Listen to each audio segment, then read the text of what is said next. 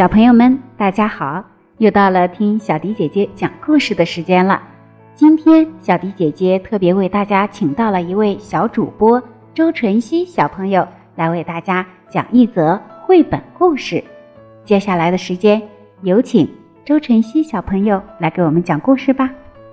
小怪兽，小怪兽生病了，他去医院看病。医生问他：“你叫什么名字？干什么的？”小怪兽说：“我叫小怪兽，专门调皮捣蛋。”那你平常都怎么调皮捣蛋呢？医生问。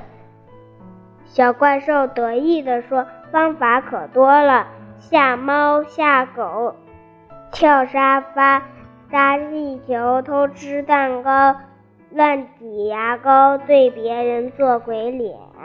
原来你这么调皮，难怪你会生病。如果你不再调皮捣蛋，病自然就好了。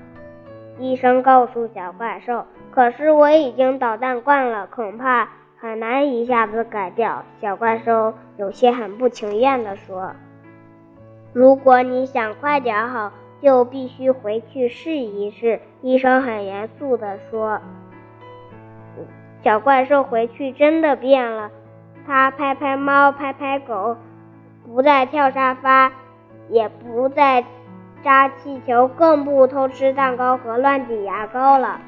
哎呀，这下可舒服，这下舒服多了。”小怪兽心里很高兴。一转眼，谁知一转眼。他又忘了医生说的话，对邮递员做了个鬼脸。小朋友们，这就是周春熙小朋友今天为大家带来的绘本故事。